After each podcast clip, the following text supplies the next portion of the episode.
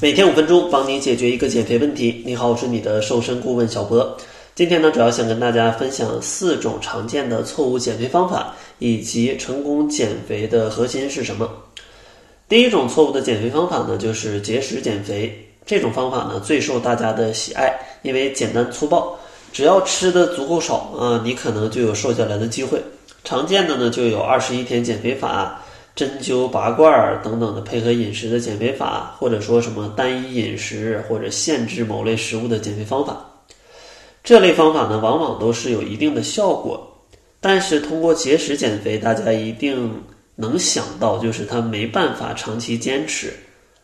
咱们先不说这个营养上能不能跟得上，单纯从大家的感觉上或者饥饿感上，相信就没有多少的人能坚持得了。外加上营养不足，那肌肉流失，基础代谢降低，那你恢复饮食肯定就容易反弹。所以说，大多数节食的朋友，往往就是可能前一两周能瘦一点，后面呢就是很尴尬，多吃一点呢就胖，但少吃呢又会觉得非常的难受啊，最终往往都会暴饮暴食啊，去重新复胖。第二类常见的错误方法呢是代餐。其实代餐呢，它是一种卡路里的代替餐。基本呢可以将每餐控制在一百大卡以内，而正常的一餐呢是在五百大卡左右。通过降低热量来达到减肥的效果。常见的代餐也很多啊，代餐的粉、代餐棒、代餐包，或者说能量棒。但是代餐呢，其实它也有一些问题，就是因为这些代餐粉啊、代餐棒什么的，它口味都比较单一，你不可能一直去吃这种东西。所以说呢，往往吃代餐，可能刚开始觉得代餐那个奶昔还挺好喝的，喝了一个礼拜之后就觉得啊，这这这是给人吃的嘛，就坚持不下去了。所以说呢，往往长期因为不能坚持，就会有一个反弹的效果。但是呢，代餐它这种减肥的方式，它并不是一个呃完全不健康的。如果你每天只是去代一餐的话，那你合理控制卡路里，亏空个三五百大卡。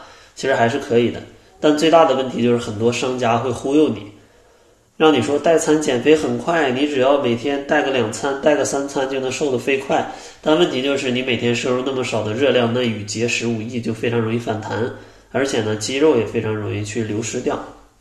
所以说呢，像代餐这个方法，大家也要慎用。如果真的想用呢，偶尔带个一餐啊，那是比较推荐的方式。超过两餐的话，就非常容易反弹。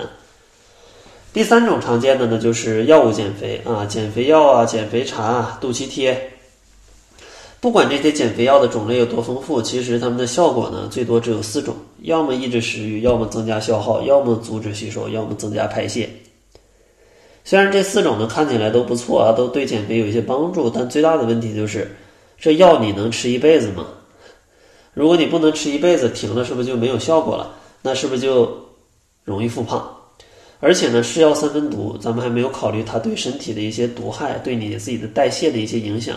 就像有些朋友啊，这个排便不是很顺畅，不通过健康饮食去调整，却通过一些常青茶什么去处理。但是常青茶喝的越来越久，就会发现以前喝一包就能拉的很开心，现在要喝两包才能拉。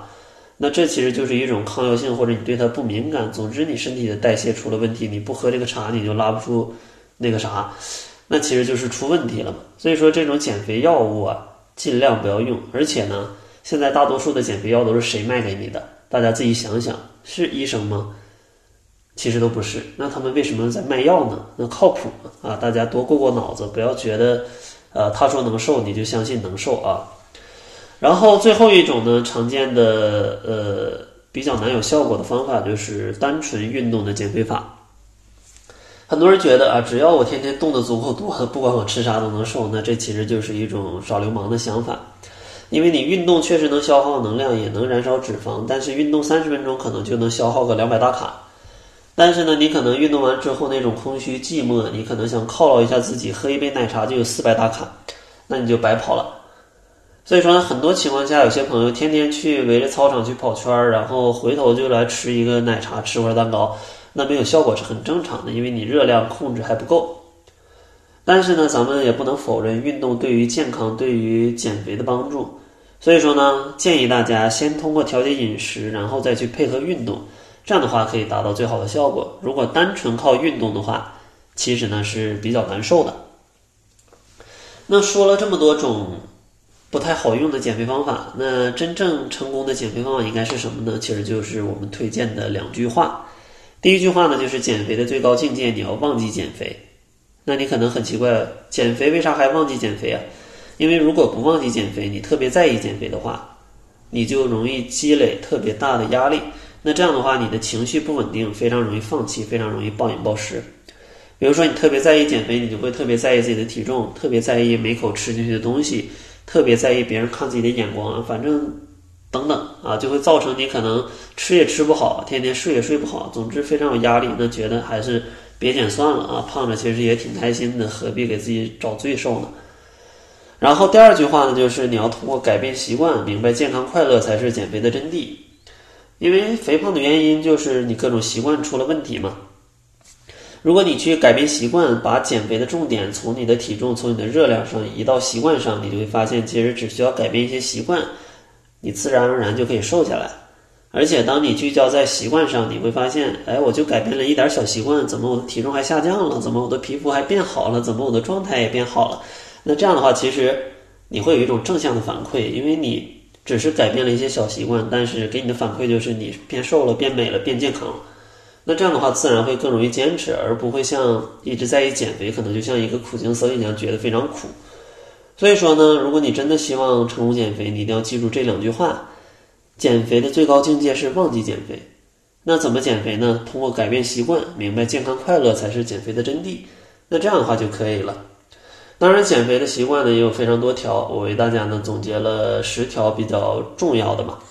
想要获取这十条习惯的话，大家可以关注公众号，搜索“窈窕会”，然后在后台回复“习惯”两个字就可以看到了。